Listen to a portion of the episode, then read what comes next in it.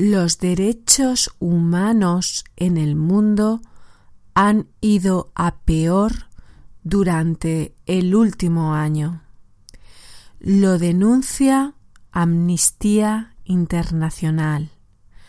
Trump, Erdogan, Orbán o Duterte son líderes que han triunfado con discursos basados en la culpa, el odio, el miedo y el nosotros contra ellos.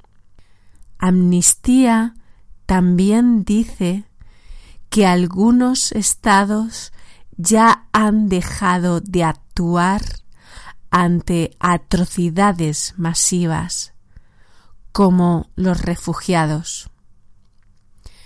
Los peores lugares para los derechos humanos no han cambiado.